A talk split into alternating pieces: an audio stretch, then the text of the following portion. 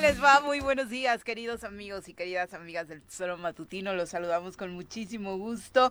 Hoy ya, eh, jueves 28 de abril del año 2022. Muchísimas gracias por estar con nosotros a través de la 103.7 de su FM, también en www.eltesoromatutino.com, radiodesafío.mx. Estamos, por supuesto, en las redes sociales, transmitiendo como todos los días a través de Facebook y de YouTube. Ojalá nos pueda acompañar cualquiera de estas vías que le estamos proponiendo para eh, platicar de lo que ha sucedido en las últimas horas en Morelos, México y el mundo. Por supuesto, hay temas importantes de los cuales hablar en Morelos relacionados con este hartazgo que tiene la ciudadanía relacionado con pues, la soledad en la que nos han dejado, en el abandono en el que nos tienen las autoridades. Insisto, en materia de seguridad particularmente hemos venido hablando de estadísticas realmente graves, promedios altos de asaltos, de robo a casa habitación, de robo a negocios y por supuesto el tema de los homicidios solosos que es el pan nuestro de cada día. En medio de todo esto, pues por supuesto que ya hemos tenido episodios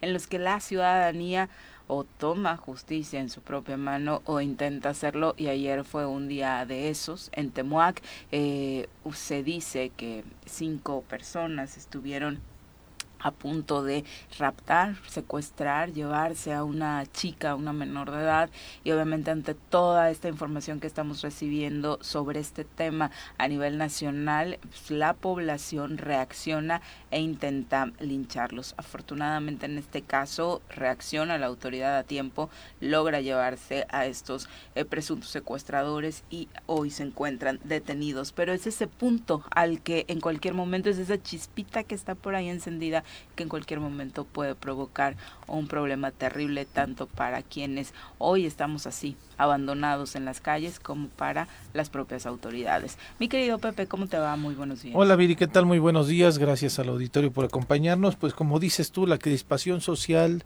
la impotencia social, la pues vaya este dejo de la autoridad de no estar presente o al parecer este es que hasta de pronto hasta pareciera que no quisieran estar presente entonces eh, eso es terrible eso, es lo, más gacho no, entonces eh, pues eh, llega a los límites de la, de la sociedad. Yo, desde luego, y evidentemente nunca compartiré el tema de la justicia por propia mano, a pesar de lo que sea, ¿no? Eh, este, y también me dirán, ah, es que no has pasado por momentos desagradables. Desafortunadamente la vida nos ha colocado en momentos bastante desagradables y complejos en materia de seguridad y este pues yo insistió seguiré eh, pues eh, promulgando el tema del respeto de las instituciones el respeto a la ley pero sí yo entiendo vi digo o sea cuando ya eres de manera cuando de manera constante eh, afectan a tu vida cotidiana a tu esfuerzo laboral a tu tranquilidad y paz social una situación donde afecten a tu familia. sí exacto no a tu ser querido pues y, no ves la respuesta de la autoridad de quienes eh, deberían de estar comprometidos en poder brindar esa eh, tranquilidad social eh, para ti, para la comunidad, para la ciudad, para el estado, no los ves, no encuentras eco, pues entiendo yo que hay, pues desde luego la reacción pues no sé cómo decirla, ¿no? Pero este, esta reacción de, defensa ya, de hartazgo, de molestia, por no decir encabronamiento, pero sí, es encabronamiento, este, de esta misma palabra que decía Javier Sicilia, imagínate, Javier Sicilia hace tanto tiempo diciendo estamos hasta la madre, ¿no? Entonces, al no encontrar con la autoridad. ¿Y no pues te parece que bajo esa frase hoy estamos incluso más hasta la madre que, en, aquel momento? Si es que se puede estar más, ¿no? No, estamos de la fregada, ¿no? Entonces, eh, yo sí, yo sí creo que hay gente que, y la comunidad misma, ¿no? Este, pues está harta está harta y, llega a tomar estas decisiones que híjole, son muy, muy, muy lamentables porque pareciera que regresamos al tema de la barbarie, pareciera que estamos en el tema del ojo por ojo, ¿no? Este, y no nos lleva a nada, ¿no? No nos lleva desafortunadamente a nada porque, híjole, también no, no, no, entiendes cómo hay cada vez gente que, este, pues sigue, sigue tomando esa vía, ¿no? La, la de delinquir, delinquiendo y porque la ven más fácil, porque creen que no les va a llegar el este la autoridad y a partir de ahí pues la gente toma algunas determinaciones que no son las mejores. Sobre todo eso, porque lo ves más fácil, ¿no? O sea, cuando hablamos de, ok, la situación económica está muy mal, ¿en qué emprendo? ¿A qué me dedico? ¿Dónde busco chamba? Es increíble que cada vez más gente se esté acercando a la delincuencia porque lo ve como un nicho muy fácil. Igual y hasta, de verdad, puede sonar de broma, pero me van a cobrar más impuestos, me van a pedir más, eh, me va a generar más problemas abrir un negocio, abrir una fondita que unirme a este grupo. O como la señora está de Guatemala, digo, perdón que me vaya al extremo, ¿no? Pero que la señora cuando matan a su hijo que asaltaba, dice, ay, pero él no hacía nada, nada más asaltaba como todos los días dices tú, o sea, también vamos a normalizar. Y no es este justificar, ¿eh? Obviamente no es justificar, es tratar de entender qué nos está pasando como sociedad y por supuesto el punto máximo de entendimiento y porque lo compartimos creo que todos los ciudadanos, al menos en este estado, es esa sensación de abandono y que por supuesto más allá de querer matar a alguien, de querer lincharlo, es, sí, cuida, sabes que tienes que cuidarte tú mismo, sabes que tú tienes que tomar tus precauciones porque pues las autoridades desafortunadamente no están haciendo nada. Son las 7 con 9. Vamos a saludar a quien nos acompaña en comentarios.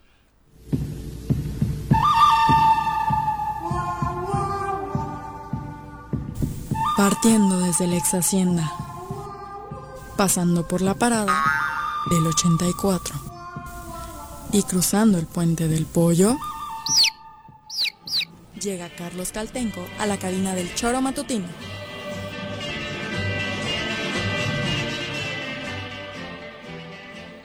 Carlos, ¿cómo te va? Muy buenos días, bienvenido. ¿Qué onda, Carlos? Buenos días, Viri, Pepe. ¿Todo bien? Buenos días a todo el amable auditorio, sí. ¿Eh? Todo bien, Qué bueno. y con tenis. Eres de los temisquenses que ama el calor, eres, eres de los temisquenses que ya está más contento porque está refrescando, Carlos. Yo creo que más contento porque ya está refrescando, no aguanto mucho el calor. ¿En serio? Mira, despacha en tu oficina, aviéntate un chapuzón enfrente y después regresa. Sí, ¿verdad?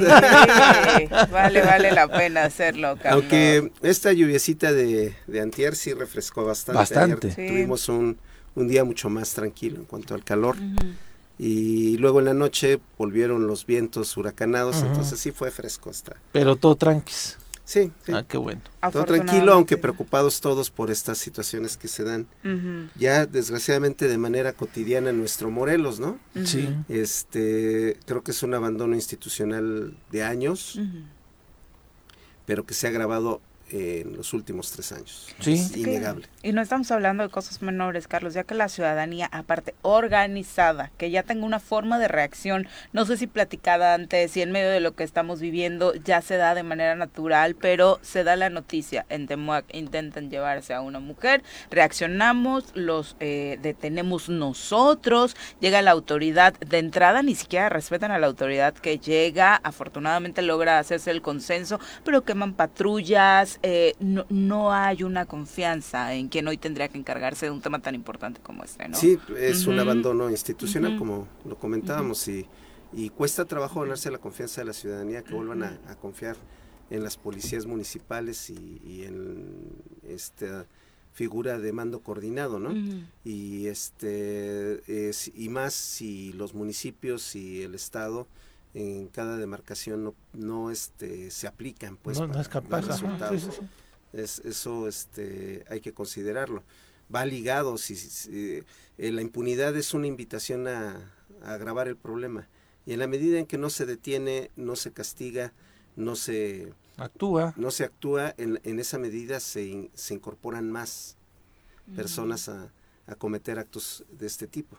Entonces, eh, sí es importante que la autoridad intervenga, ponga límites, actúe de manera inmediata y, y bueno, en el caso particular de nuestro municipio, pues, tenemos ya la presencia permanente por gestión y creo que algunos municipios lo han hecho así de, de las fuerzas federales porque pues eh, ha rebasado la capacidad eh, local y estatal. Sí, en, la falta de elementos, en el pésimo eh, incluso salario que se les da en nuestro estado, no somos de las entidades la penúltima en el salario que se les otorga a los policías, esta falta de, de, respuesta de cuando hay convocatorias para que te sumes a los cuerpos policiales, pues definitivamente hay cada vez menos personas que quieren este pues inscribirse o eh, tienen esa voluntad, eh, capacidad o este visión de poder ser policías. Entonces eh, estamos eh, batallándole, ¿no? Estamos batallándole y por ello, híjole, yo evidentemente, igual tú Carlos, estoy seguro, este, pues no queremos a militares realizando labores de, de patrullaje, labores de prevención en las calles, no los queremos ver porque están diseñados para otro tipo de respuesta eh, en materia de seguridad, es para la seguridad nacional, salvaguardar la seguridad nacional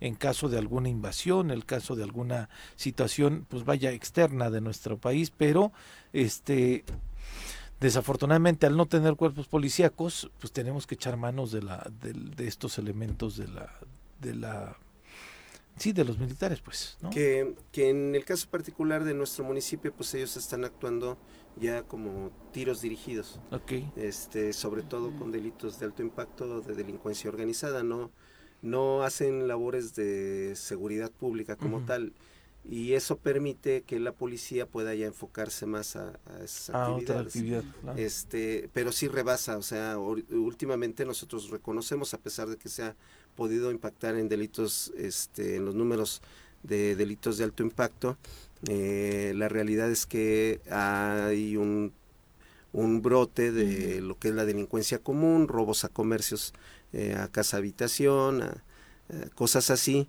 Y, tiene que ver también con esta economía que generan los grupos delincuenciales, ¿no? Porque siquiera sé que no es una economía que en el momento en el que, eh, digamos, se les impacta más arriba, pues la toda la base empieza a hacer otras cosas. y, eso pues es un problema estructural muy fuerte. Va a llevar mucho tiempo resolverlo pero la ciudadanía también puede organizarse. Eh, en estos días se ha podido impactar con este tipo de delincuentes gracias a la ciudadanía. La ciudadanía hoy ya, ya, ya vivimos en un en una especie de Big Brother. Todo el mundo ya tiene cámaras evidencias eh, se hacen llegar de forma muy discreta a los cuerpos de seguridad y entonces ya se actúa. Que eso es súper positivo, esa es la forma sana en la que la sociedad tendríamos que estar organizados para contrarrestar esto, ¿no? Eh, es correcto. Sin, obviamente, atacar, eh, que no estamos de acuerdo, por supuesto, es un tema básico por el respeto a los derechos humanos, se entiende lo que están viviendo en muchas comunidades e insisto particularmente en este tema que hoy nos está pegando eh, sobre la violencia en contra de las mujeres. Pero bueno, pasando a asuntos políticos, ya no son dos, ahora son cuatro, ¿no? Los que aspiran a ocupar esta curul vacante ah, en el Congreso del Estado ah, de Morelos. Hablábamos eh, de pues los dos claros aspirantes que eran quienes integraban precisamente las filas de Morelos Progresa, particularmente llamando la atención el caso del propio sobrino del diputado fallecido, Roberto Yáñez, y Gabriela Marín. Ahora, eh, según anunció el presidente del Congreso del Estado de Morelos, se han sumado los ciudadanos Ana Berta Aro Sánchez y Luis Sergio Hernández Coronado a la lista de quienes buscan quedarse con esta curul vacante que hoy tiene el Congreso del Estado trabajando, entre comillas, con 19 eh, diputados el caso de Ana Berta es la eh, diputada, de hecho, la, candidata del MAS, exactamente, que de hecho por unos momentos estuvo dentro de la legislatura y luego con los acomodos finales. Terminó por salir por cuestiones de eh, eh, situaciones relacionadas con las cuotas de los partidos. el otro es Luis Sergio Hernández Coronado, que hasta sí no, no lo, ubico. Pero la... digo, lo más lógico es, es le corresponde a Morelos Progresa, no le corresponde a nadie más. El, que inicia la acción es el Congreso, el Congreso tiene que solicitarle a la autoridad responsable de los procesos electorales que le indique quién corresponde ocupar el lugar y a partir de ahí ya eh, quien no esté de acuerdo puede iniciar los procedimientos que quiera pero pues también digo ya cuánto tiempo pasó no, dos pues semanas. sí pues hay que registrarnos todos pues, no este, pues, digo este no pues este, o sea la, la, la, en el espíritu original que además la ley va en ese sentido o las leyes van en ese sentido el espíritu de la ley es eh, le corresponde, quien alcanza los votos suficientes para tener una plurinominal es Morelos Progresa. No hay de otra. Si el señor diputado, antes de que asumiera su este, tomara su, la protesta de, ser diputado, se fue al PRI, es otro rollo, pero es a Morelos Progresa. Este, y entonces ahora que desafortunadamente falleció el señor este Yáñez, pues le toca al mismo propio partido y ya tendrán que ver entre esa lista de ese partido quién, quién le corresponde. Por eso me, me parece muy extraño en que este último desde otro partido estén levantando la mano. Luis Sergio Hernández Coronado es todavía más extraño porque lo que él está exponiendo es que como parte de sus actividades ha sido gobernador de los pueblos originales e indígenas eh, Fuerza Cuauhnáhuac, espacio desde donde su labor principal ha sido unificar a los pueblos originales.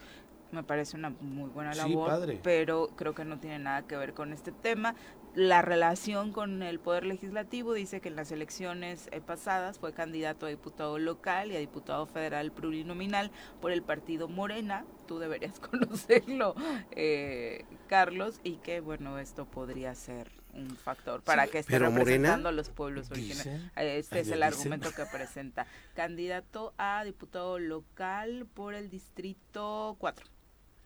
¿Y es porque quedó en segundo lugar? O... Sí, si no se inscribió en la lista pluri. representa a los pueblos No, que está muy claro, está muy claro. El tema es, eh, le corresponde al partido que tenía esa representación, fue llega por una representación eh, proporcional, que es la famosa plurinominal, claro. y eso le corresponde al partido que alcanzó la votación. Si la diputada del MAS queda fuera, es precisamente porque por una u otra circunstancia no se logró este eh, digamos porcentaje de ese porcentaje. y, lo que la ley declara. Y eso ya es cosa juzgada eso ya, entonces le corresponde a Morelos Progresa y de Morelos Progresa le corresponde en la lista así como está la lista de prelación en ese orden a quien reúna al, al, primero la primera que reúna o se acerque más a las características del que ocupaba en este caso. Y él era varón sí pero en el caso de las mujeres no hay una cuestión de... Es una acción afirmativa, eso quiere decir que la mujer no está sujeta al tema de, paridad. Y además, es, es eh, si cumplía o se registró con la condición de indígena. indígena, pues tendría que ser esa persona. Ya hasta lo habíamos comentado la vez pasada. Y no sé muy por fácil qué después razón. de la explicación de Mireya, ¿no? De hecho, hasta parece que ya no van a tener problemas los propios diputados entre esos dos. me sorprende la razón por la que el Congreso no ha solicitado al INPEPAC que, que en función de este razonamiento diga a quién le corresponde. Porque no es que creo que no ha sesionado la, Junta. Es que eh, lo turnan a la Junta, la Junta lo tiene que analizar, pero la Junta no ha sesionado. ¿no? Y entonces apenas este recién estaba diciendo el diputado Agustín Alonso aquí en cabina y lo dijo después en entrevistas, este ya están considerando la posibilidad de regresarle este, las comisiones, no solamente la, la Junta de Coordinación Política, a las diputadas y diputados que pues tenían esas, esas asignaturas, ¿no? Entonces, a mí me parece, es que yo no sé, el, legalmente, este, estructuralmente fácil, no podría entender en qué momento dicen, ah, pues yo creo que puedo, ¿no? O yo creo que sí, ¿no?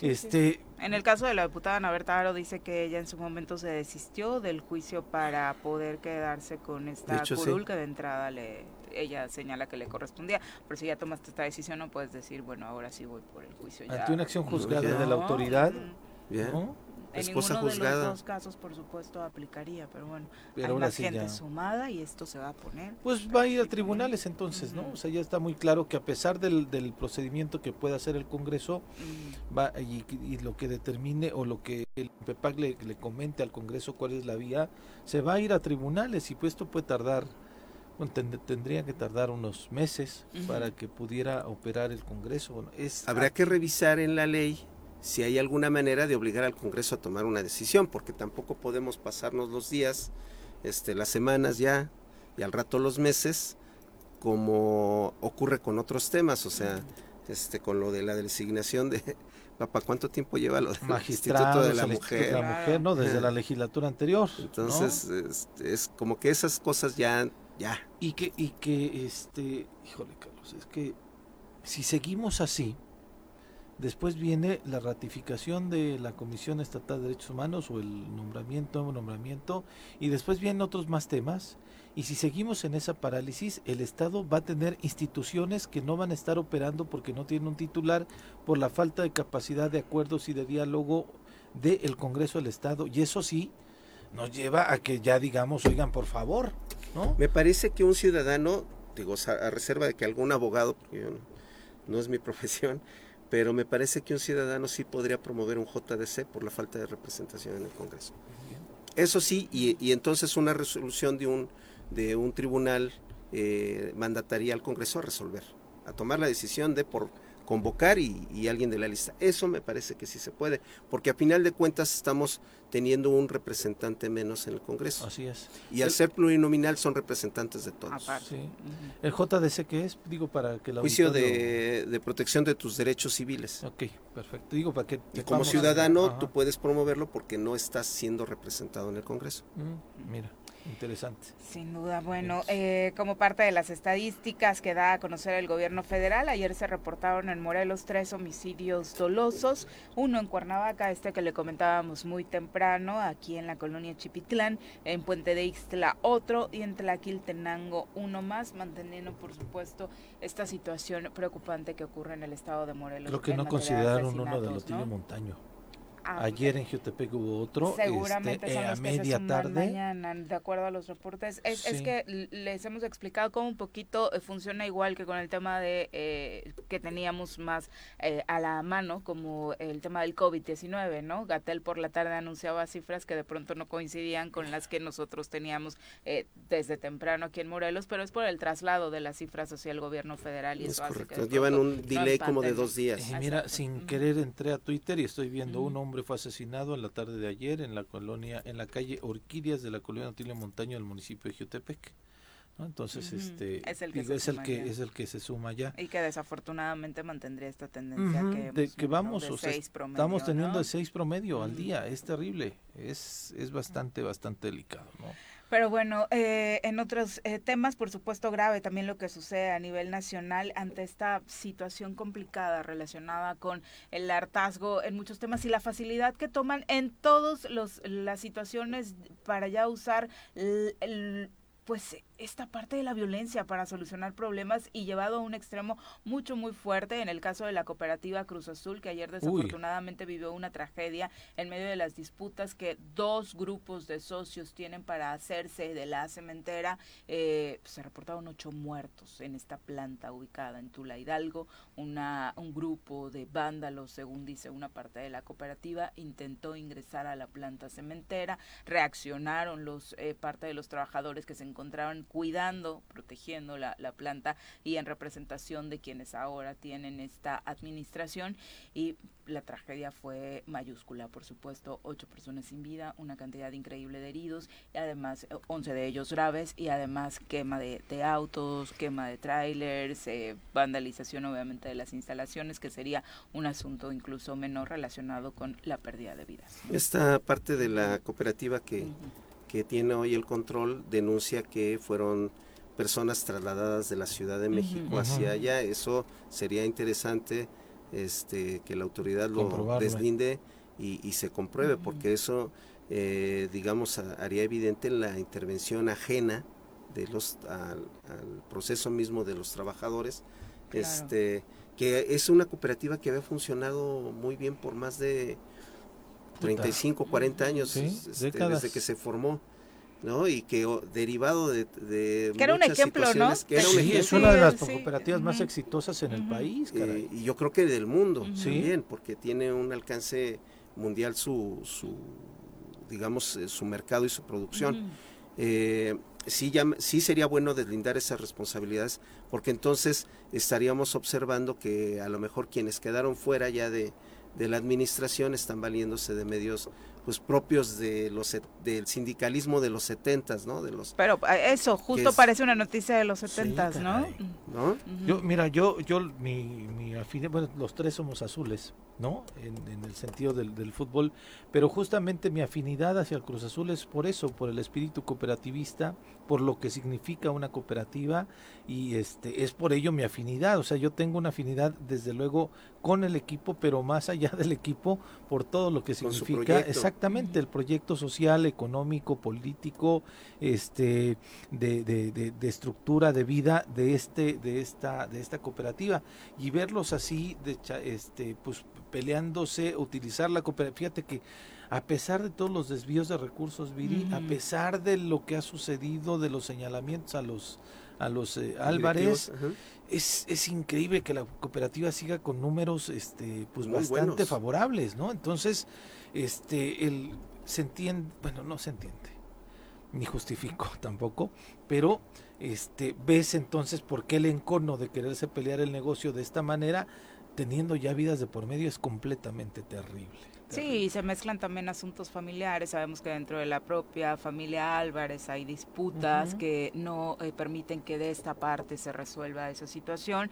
Y lo que pasa, que de pronto parece, parecería superficial, lo que pasa de pronto con el equipo de fútbol sí está sinceramente contaminado por todo lo que la los problemas que la cooperativa arrastra, ¿no? Hoy parece un asunto menor y una nota deportiva que se puede arreglar con unos tragos que Jaime Ordiales no quiera a Juan Reynoso pues resulta ser que un socio puso a uno, un socio puso a otro y hoy encontrarse eh, defendiendo incluso estos temas deportivos pues se vuelve en un conflicto increíble. Ya salió que, es, el, llevado que es el origen del problema del Cruz Azul. Exacto.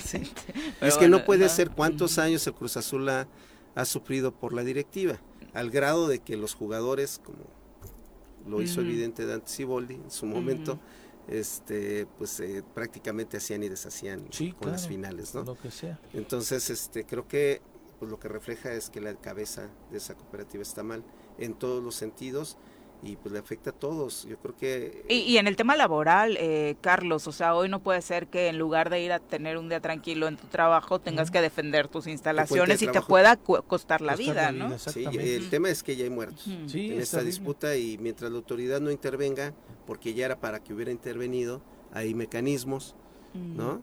Pues este, y más si se comprueba, te digo, esta situación de que se trajo gente ajena a la cooperativa para tratar de recuperar este digamos lo que lo que pudieron haber perdido en sus propias reglas del juego pues este creo que es más grave no y habría que, que ser particularmente eh, inflexibles en el castigo. Por supuesto, son las 7.30 de la mañana y también es un, es un, tema politizado, ¿no? Es un tema que también tiene que ver con partidos políticos.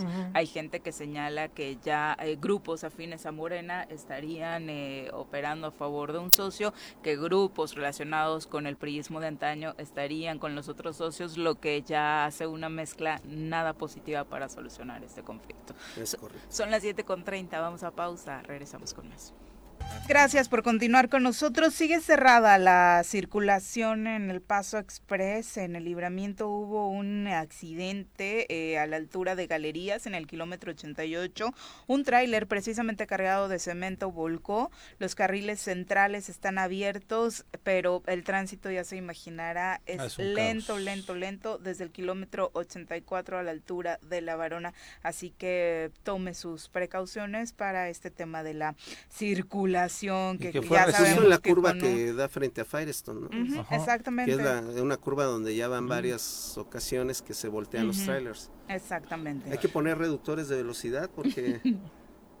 pues sí, o sea, o algo, ¿no?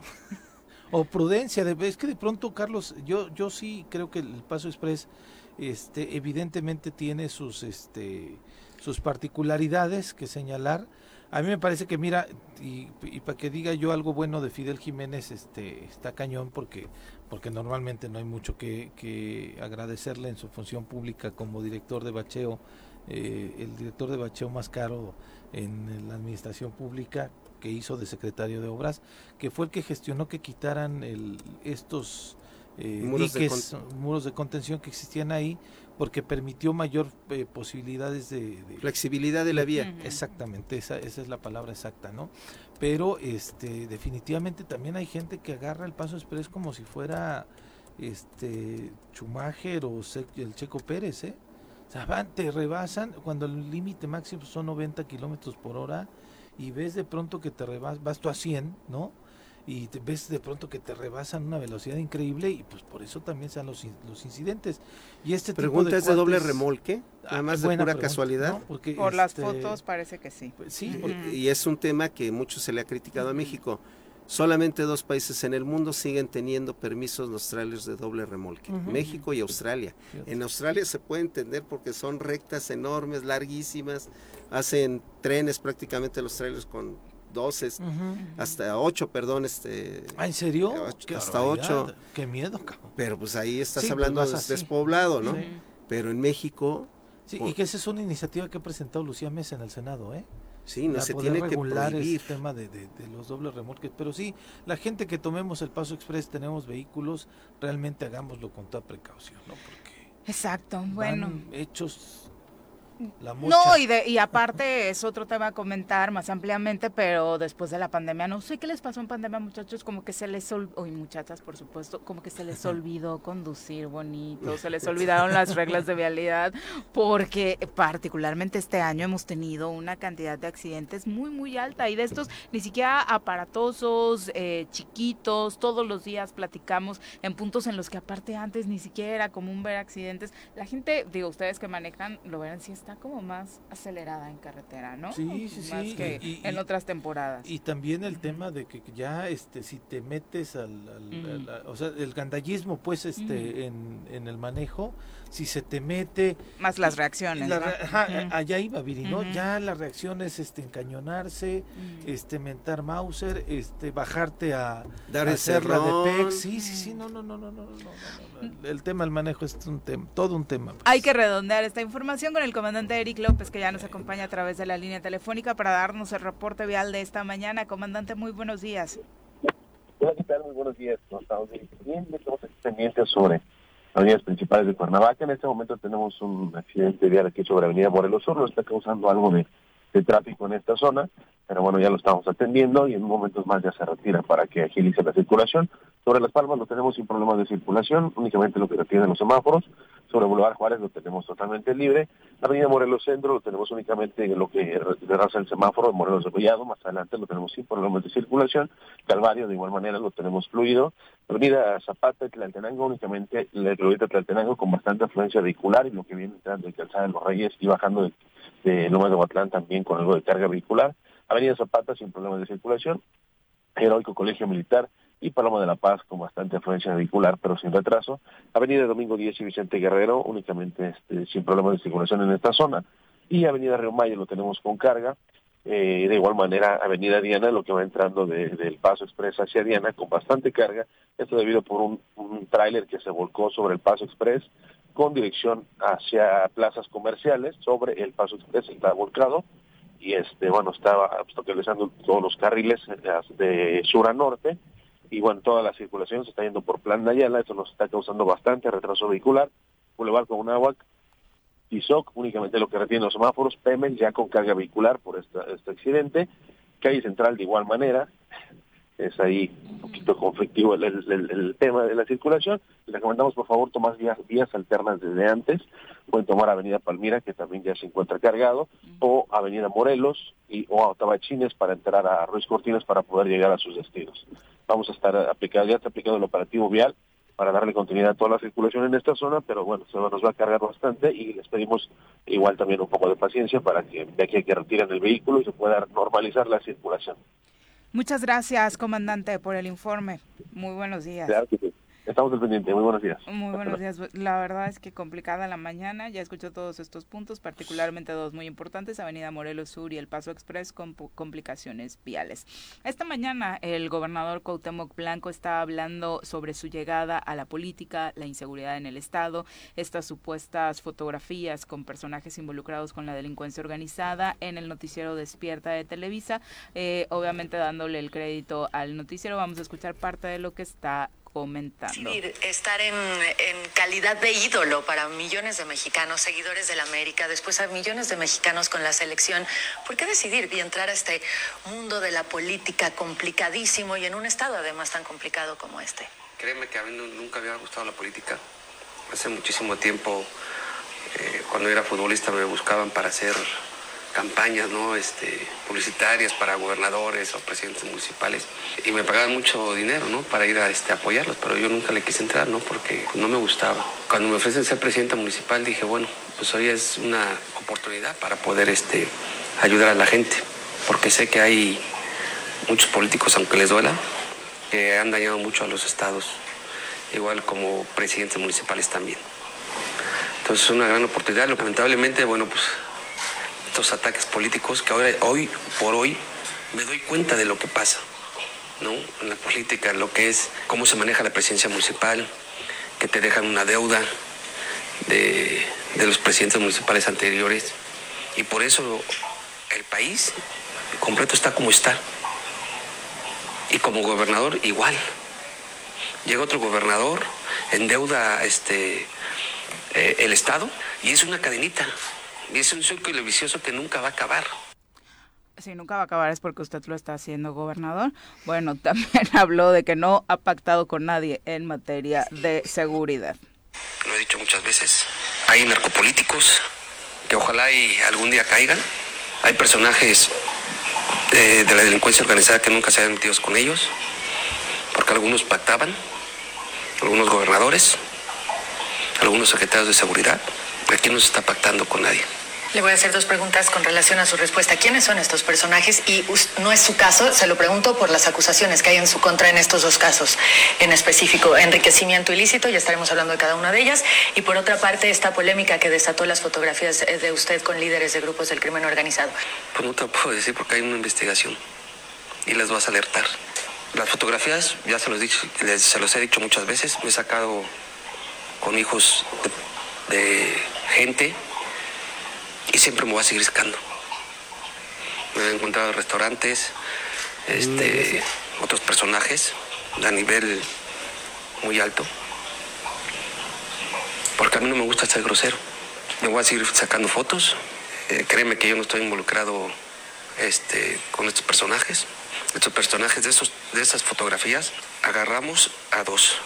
Uno falleció en un penal por una riña y el otro está detenido y el otro está prófugo. Entonces, como siempre he dicho, el que nada debe, nada teme. Bueno, los detuvo la federación, los detuvo la federación, insisto. Y aparte presumir que uno de ellos murió, pues, está dentro del penal cuando era tu obligación velar por su seguridad. Pero bueno, no cambia el discurso, prácticamente lo que está diciendo a nivel nacional es lo que ya nos ha venido diciendo a los morelenses sobre estos temas. ¿Quién pompó la entrevista, Viri? No sé quién se la. O el señor Azcarra dijo, oiga, échale la mano a mi cuate, entrevista. Me vino a motivar a la América, vamos a darle una entrevista porque a partir de su visita. que la América se televisa. Porque a partir de su visita va como que su equipo bien, copa, ¿no? Entonces sí les llevó buena suerte. Ojalá la misma nos trajera a los morelenses. Oye, y en ese sentido, mira, y dentro de todo el, el pues la rumorología, dirían, ¿no? Este, dicen ese término, dentro de todos los rumores y, lo que se dice de los que él mismo reconoció antier, eh, de los posibles cambios en su gabinete, ayer en la reunión que tuvo con el presidente municipal de Xochiapan, no estuvo ni el eh, jefe de la oficina de la gubernatura, ni el secretario de gobierno.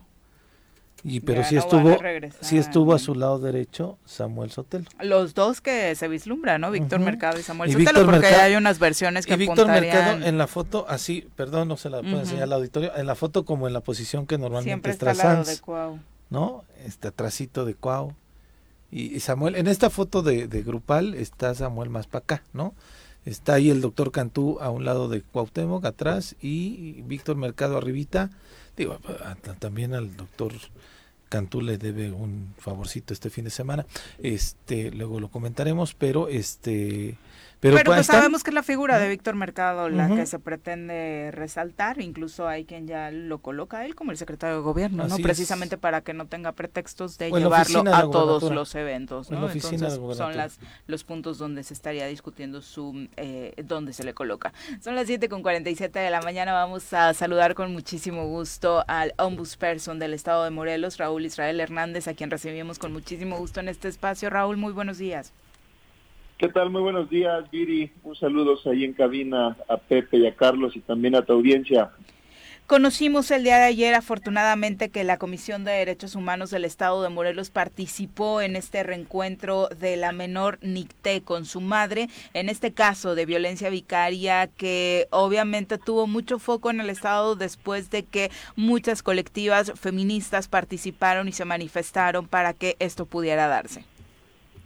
Sí, en efecto, hemos estado dándole seguimiento a este caso de violencia vicaria, uno de muchos que se están dando en la entidad y que tuvo afortunadamente un desenlace eh, pues eh, positivo. Y es que como bien señalas el martes por la noche de esta semana recibimos la comunicación de los abogados de la mamá de Nicté, porque estaba eh, dándose la posibilidad de que fuera entregada a su mamá este, esta niña por parte de familiares de, del esposo, que por cierto, un día antes había sido detenido por no cumplir con una resolución judicial que le obligaba precisamente a hacer la entrega de la menor en favor de su mamá. Entonces eh, decidieron de común acuerdo entre los abogados de ambas partes que la entrega se diera en la Comisión de Derechos Humanos, pues precisamente porque hemos estado dándole el acompañamiento, el apoyo a la mamá de Nicté, a la señora Mesli. Y bueno, estuvimos ahí presentes, se hizo la entrega de la menor, se certificó que al menos a simple vista estuviera en buenas condiciones de salud. Eh, yo platiqué con ella y bueno, estaba, estaba contenta de ver a su mamá. Bueno, afortunadamente eh, se dio esta situación y agradecer tanto a los abogados como a, a Mesli, también a Nicté, que hayan tenido la confianza en la institución de que se pudiera dar esto por, por las horas de la noche que también ya ya eran ya eran tarde no y, no había otras instituciones en donde se pudiera dar. Nos, nos clarificas muy muy bien este Raúl Israel presidente eh, buenos días. Eh, sobre esta situación no sabía yo de que se había detenido al padre un día antes eh, pensábamos que había sido a la par. Me parece que los delitos que se le imputan es desobediencia de particulares al mandato legítimo de autoridad y violencia familiar eh, y este esto ocurrió entonces un día antes de la entrega eh, de, de, la menor hacia la madre. Sí, en efecto, se, se, le detuvo un día antes por parte de la Fiscalía General del Estado. Eh, la verdad es que debo de reconocer la actuación que tuvieron en este caso, que fue, fue oportuna. Y, y sí, fue el, el delito que se le atribuye es el de no eh, cumplir con una resolución jurisdiccional, obstruir su cumplimiento, en este caso la entrega de la mano a favor de su, de su mamá. Y, y es que eh, aquí no es delito, en Morelos no es delito la sustracción de menores cuando lo hace eh, alguno de los progenitores. Hay otros estados de la República en donde sí lo es, aquí no, pero bueno, también se tiene el deber cívico y legal de cumplir las resoluciones cuando le imponen a uno una carga, ¿no? que en, en, esta situación era la entrega de la menor a favor de su mamá. ¿Legislar en este sentido ayudaría a que se solucionara más rápido este tipo de problemas, eh, Israel? Es algo que es eh, muy importante. Eh, la violencia vicaria exige una respuesta legislativa en efecto urgente, como muchas más que están todavía pendientes de que se, que se legislen propuestas que no han, no han avanzado en el Congreso del Estado y que están para atender violencias de las mujeres. Eh, ahora nos ocupa, estamos comentando la violencia vicaria que consiste en que eh, particularmente los, eh, los progenitores, los varones, los hombres, utilicen a los niños para dañar a las mujeres, a las mamás, eh, para pues lastimarlas, para producirles la agonía en que consiste no tener a, a, un hijo, ¿no? Este, para, para una mamá. Y de paso, dañar también al, propio infante. Entonces, es un fenómeno que se está dando, eh, está proliferando en Morelos, lamentablemente, está eh, siendo inclusive en algunos de los casos eh, favorecido por las instituciones, como, como sucedió recientemente con el, el asunto de Gali Maya, las adolescentes de origen israelí, no sé si recuerden que con la ayuda de la policía del Estado pudieron ser sustraídas este, y acompañadas inclusive en un, en un operativo para que su papá se las, se las pueda llevar. Afortunadamente en ese caso también eh, pudimos intervenir, intervino la, eh, intervino la federación y se logró que se le restituyeran también esos adolescentes a su mamá. Pero sí, contestando a tu pregunta, volviendo a tu pregunta, es necesario legislar, se tiene que reconocer este tipo de violencias en la ley para que a partir de ahí se implementen en todas las instituciones que tienen que ver con estos temas, pues políticas que estén para atender, para tratar de disminuir y eventualmente erradicar a través también de la sanción a los responsables de, eh, de eh, esta violencia vicaria. Hay otra otra iniciativa eh, que presentó posterior a la que nosotros hicimos en enero en la Comisión de Derechos Humanos junto con la diputada Tania Valentina. Esta otra iniciativa la hizo el diputado Julio César Solís. Eh, él dio un paso más. Él propone no nada más el reconocimiento para visibilizar la violencia vicaria y, que se implementen políticas públicas. Él, él, lo que agrega es que eh, se lleve al ámbito de la responsabilidad penal. Y creo que sin que yo sea muy partidario del aumento de penas o de prever más delitos, pues sí creo que está en la sintonía de poder avanzar en este tema, porque definitivamente lo que se tiene que eh, hacer es eh, pues ocuparnos, ¿no? Y no y no pasarle inadvertida. En estas dos propuestas, la, la que presenta la Comisión de Derechos Humanos, la que presenta la institución que representas y la de Julio César, ya reconocerían o tipificarían como delito la sustracción de menores eh, o que sea de, que sea de los padres, ajá, padre o madre. Eh, la, la que presentamos en la Comisión de Derechos Humanos junto con la diputada Tania Valentina es para que se reconozca la violencia vicaria y que a partir de ahí las instituciones podamos implementar políticas públicas para eh, enfrentar este fenómeno. La del diputado Julio César Solís eh, da eh, el, paso más adelante para que se prevea a los agresores como pues responsables de un delito ya en el, en el terreno de la responsabilidad pues claramente penal, ¿no? Eh, yo creo que sí es importante revisar esta última parte también que propone el diputado Julio César Solís, porque al final de cuentas, hoy por hoy, no tenemos otro medio de control social que pueda evitar que estas conductas ocurran. Y cuando esto se da, el ámbito penal es una buena opción. Entonces yo sí creo que es algo que se tiene que revisar y eventualmente legislar. Lo comentaba Raúl y este, al menos a, a mí me ha sorprendido muchísimo cómo a partir de este caso de Gal y Maya, de estas dos menores que hacía referencia, pues eh, eh, yo no estaba tan quizá vinculado o sensible al tema de la violencia vicaria en, en el Estado.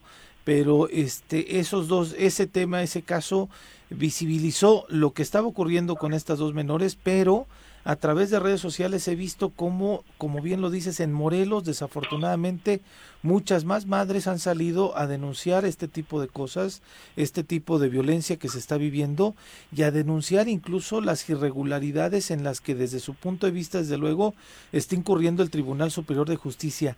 ¿Tienes más casos documentados tú desde la Comisión Estatal de Derechos Humanos? ¿Están haciendo un acompañamiento de ello?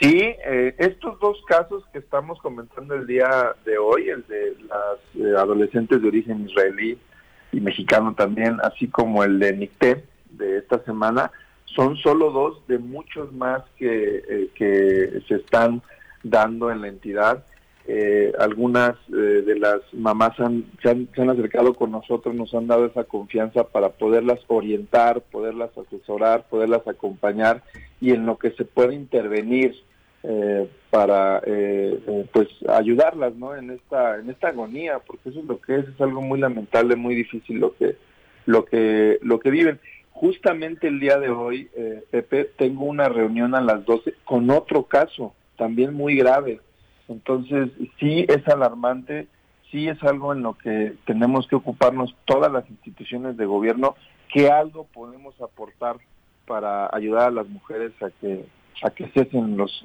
estos actos de violencia en contra de ellas y que también, como dije hace un momento, eh, eh afectan a las niñas, niños y adolescentes.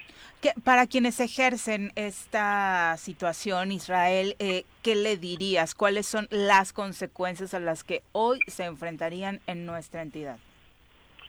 Pues yo te diría que eh, la reflexión siempre es eh, algo que puede ayudarnos a corregir cuando se está actuando mal, ¿no? al final de cuentas hay que entender que los problemas no se solucionan con violencia, los problemas se tienen que solucionar a través de los canales pues que prevé la legislación. Cuando hay un problema del orden familiar, lo que lo que eh, para lo para, eso están justamente los tribunales no los juzgados sí eh, y eh, mientras se resuelven no se vale utilizar o instrumentalizar cosificar a las niñas niños y adolescentes pues, para tratar de tener una una resolución favorable no una circunstancia de ventaja. Yo creo que la reflexión debe estar en eso no es lo más lamentable no Israel que que en estos pleitos de parejas eh, eh, la pareja que, se niega a romper el vínculo, la manera de mantenerlo es utilizar a los hijos.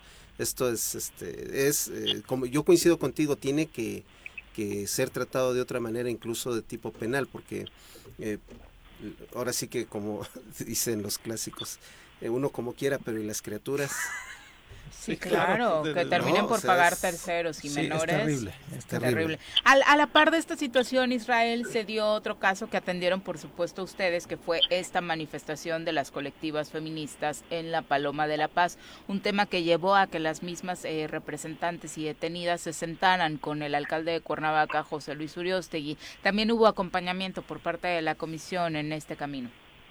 Sí, en todo momento, desde la manifestación que se dio el jueves tanto, eh, donde hubo una reacción policial injustificada, eh, precisamente en, este caso de, de Nick de su mamá Mesli, fue, fue, fue de este tema. Este, nosotros estuvimos muy pendientes del paradero de las personas que fueron detenidas hasta que se logró su, su liberación. Yo tuve comunicación con las autoridades, tanto municipales como de la Fiscalía General del Estado, y bueno, eh, ya, ya después eh, se dio una mesa de trabajo con el alcalde, las eh, colectivas feministas que participaron y la propia Comisión de Derechos Humanos a través de una visitadora que designamos para que estuviera ahí presente, ¿no? Y se, se dio el acuerdo y posteriormente las acciones que ya asumió el municipio, que hay que reconocer que no es usual, ¿eh? no es usual que un municipio reaccione como lo hizo en, en, este caso con la disculpa pública y demás compromisos que, asumieron a través del alcalde José Luis Uriostegui. Yo creo que es algo que, que es positivo también reconocer que tuvieron un error, que la manifestación precisamente fue una expresión de la impotencia de que los canales institucionales no sirven, no son adecuados para lograr eh, que eh, pues termine la violencia vicaria en el caso en contra de Nestle que no no tenía la posibilidad de estar con su hija Niste, ¿no? Entonces eh, las pintas en el contexto de la manifestación pues también tienen esa cobertura y no no podían servir como fundamento, como justificación, como motivo para hacer estos actos de represión que pues, desde luego desde la comisión eh, rechazamos, ¿no? Eso, antes de finalizar, eh, preguntarte sobre el evento ayer en Temuac, donde eh, los habitantes de este municipio estuvieron a punto de linchar a cinco personas por el intento de secuestro de una mujer. ¿Es preocupante la situación que vive Morelos en este sentido?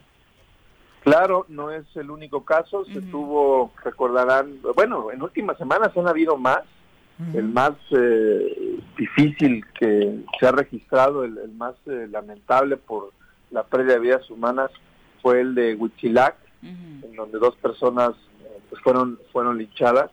Y yo creo que aquí lo que hay que, sobre lo que hay que hablar, Viri, es el, el, motivo, por qué se dan los sucesos de linchamiento, de violencia colectiva, y entender que esto es el resultado de la ausencia de autoridad en la, en la población, en los territorios.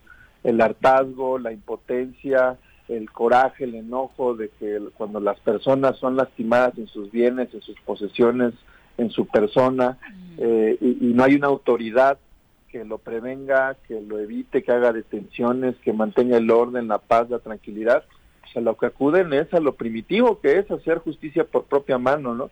Entonces yo creo que eh, lo que hay que atender son las causas de estos, de estos sucesos y es que la autoridad tiene que estar, tiene que reforzar su presencia policial, ¿no? Y eh, pues invertir, invertir y generar estrategias que es lo que hace tanta falta para que mejoren las cosas en Morelos. Israel, muchas gracias por la comunicación, como siempre. Muy buenos días.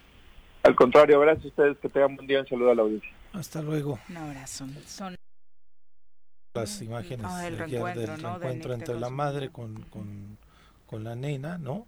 Y este que lo hable que la institución de derechos humanos esté actuando pues a favor de estas de estas mujeres en este en este caso en especial. Sí, y, y por supuesto la, la, escena pues nos enternece a todos porque es difícil verlas, ¿no? Desafortunadamente eh, las situaciones, como dice Israel, van creciendo este tipo de casos y llegar a un reencuentro entre el padre al que, o madre al que la que le fueron arrebatadas sus hijos, pues la verdad es que o pasa mucho tiempo o no se llega a ver. ¿no? Y la autoridad actuó, ¿no? O sea, a pesar de, de la lentitud y estos este, señalamientos que mencionaba la madre de, de esta menor, en donde pues también tenían la, la, la duda razonable de que estaban actuando eh, de manera pues la que la autoridad estaba protegiendo al, padre de la menor por tener un parentesco con un ex, fiscal, ex procurador en este caso, pues evidentemente pues este sabíamos del caso, no sabíamos exactamente quién eran los actores eh, del, del mismo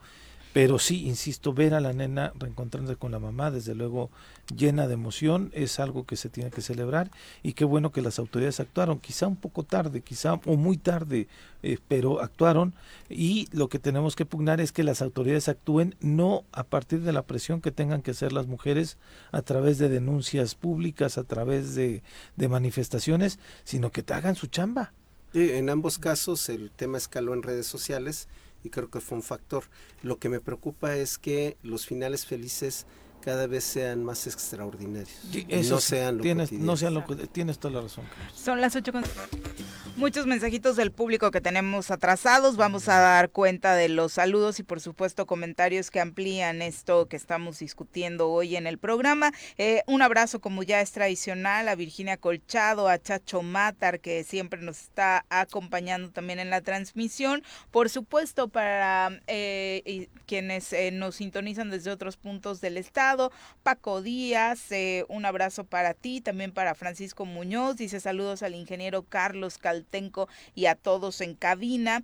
Daniel Sánchez eh, dice que, bueno, eh, por supuesto, él de pronto no coincide con algunas cosas que se hacen desde la propia comisión. Ojalá nos digan qué, eh, don Daniel, para que pues podamos ampliar, por supuesto, la información. También, por supuesto, le enviamos saludos por acá a quienes dicen, bueno, qué bueno que está limpiando su imagen, ¿no? El, el gobernador falta falta que le hacía, bueno, a nivel nacional sabemos que el trato en algunos medios eh, tampoco ha sido como de mucha pleitesía, eso también hay que decirlo, ¿no? Al contrario, las investigaciones que se han dado particularmente de esta administración de Cuauhtémoc Blanco han surgido básicamente eh, de allá o se han eh, pues difundido con mayor fuerza. Jared Trujillo dice, buen día, les quiero pedir un consejo, ¿me quedo escuchando el choro o me voy a trabajar? Yo digo que te quedes escuchando el choro, es jueves, ya relájate, descansa y avísale a tu jefe que tuviste un inconveniente por culpa de Carlos Caltenco. Vámonos ahora a hablar de transparencia. No presentar mi informe de gobierno como presidente municipal. Hemos pavimentado 32 calles y colocado... Oye, eso no es cierto. En toda mi colonia no hay luz y menos agua. Sí, tu alcalde miente. Los de Morelos Rinde Cuentas dicen que en este municipio se han desviado recursos. Voy a buscar esos datos. Transparencia sí o sí, para construir mejores gobiernos.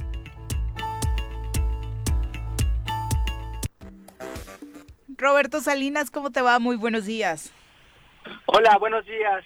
Viri, Pepe, Carlos. Un abrazo, eh, Roberto, gusto en saludarte. Cuéntanos para hablar, por supuesto, de estos temas que llevas trabajando a través de Morelos Fin de Cuentas y que hoy particularmente están relacionados con precisamente el, fortalecimiento de la auditoría.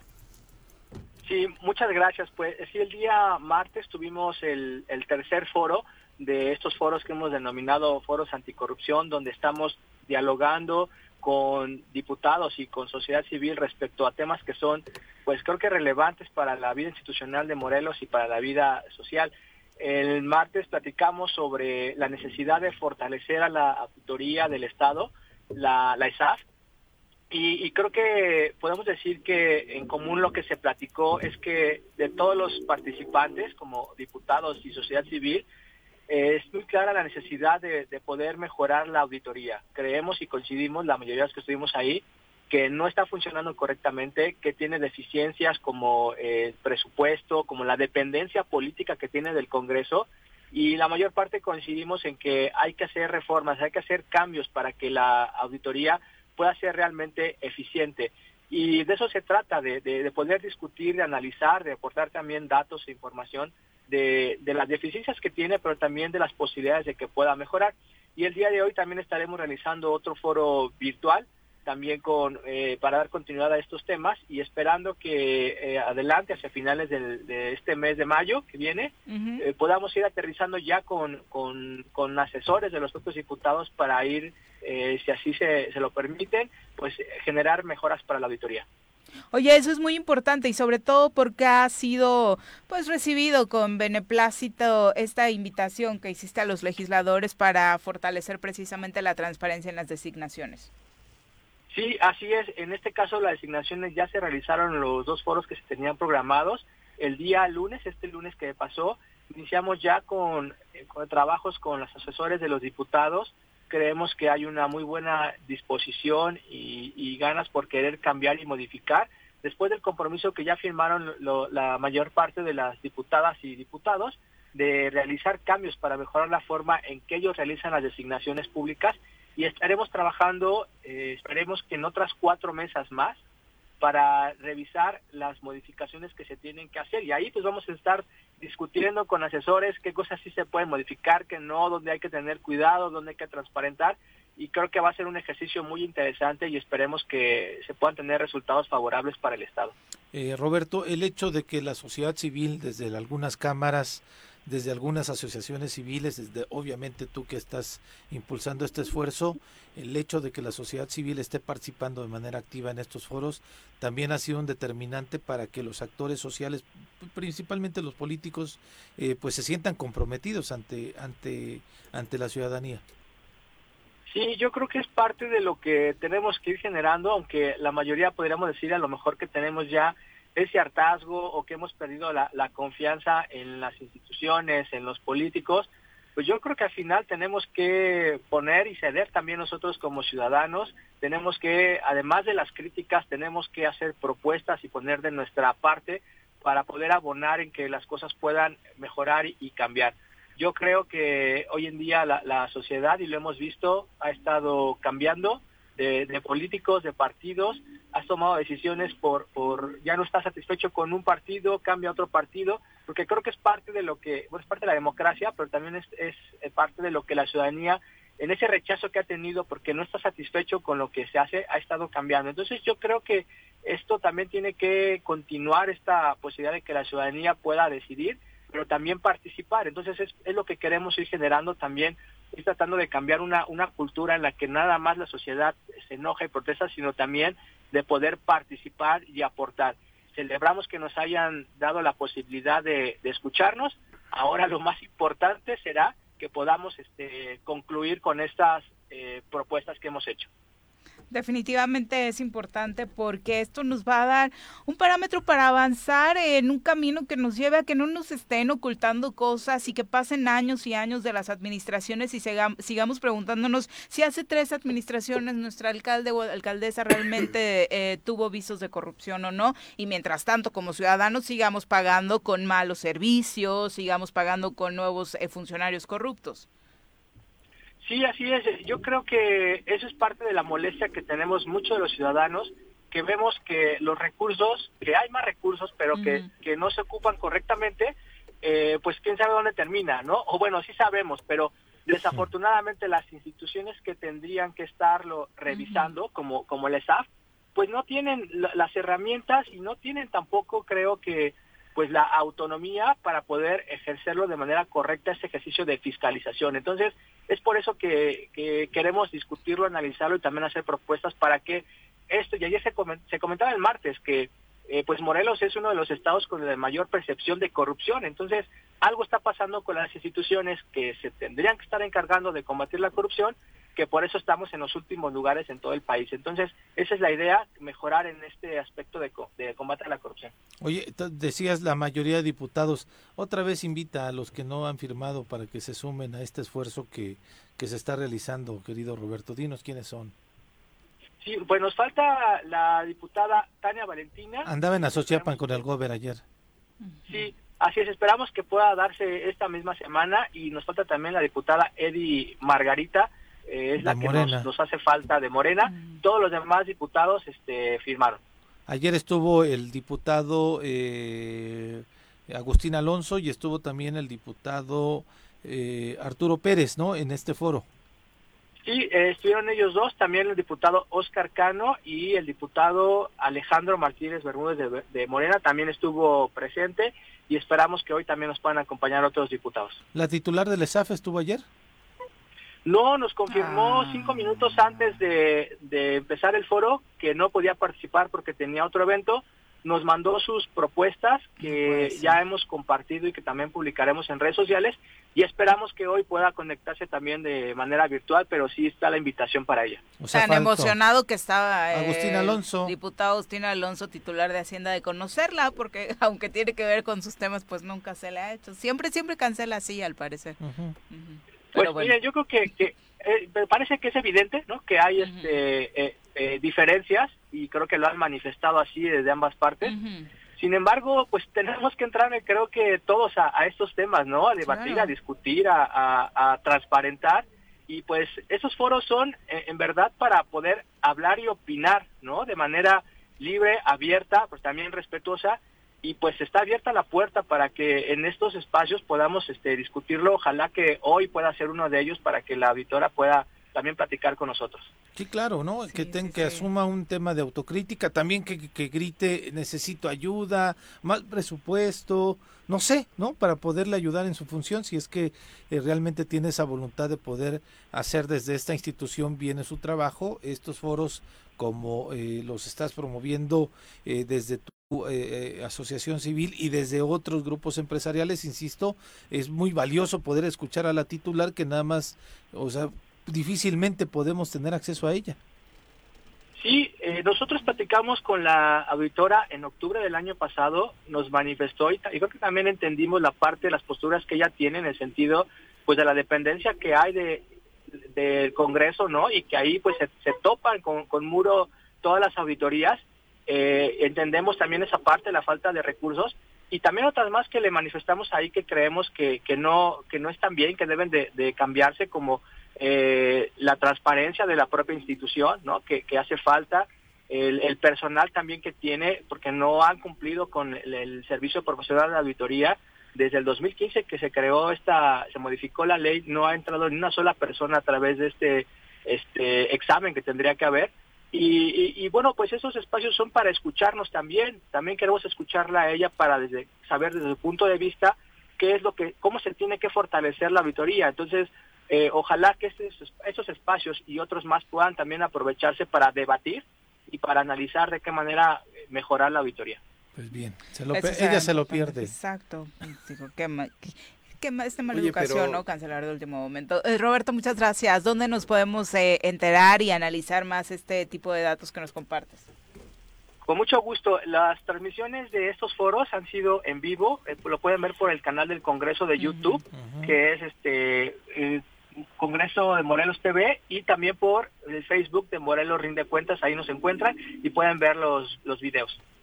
Muchas, gracias. Buenos días. Buen día. Decías, Carlos. Sí, que qué exitosa labor de Roberto convocar y que solo falten dos diputadas nada más para firmar la iniciativa, pues creo que es, es bastante... Eh, Con un impacto político importante.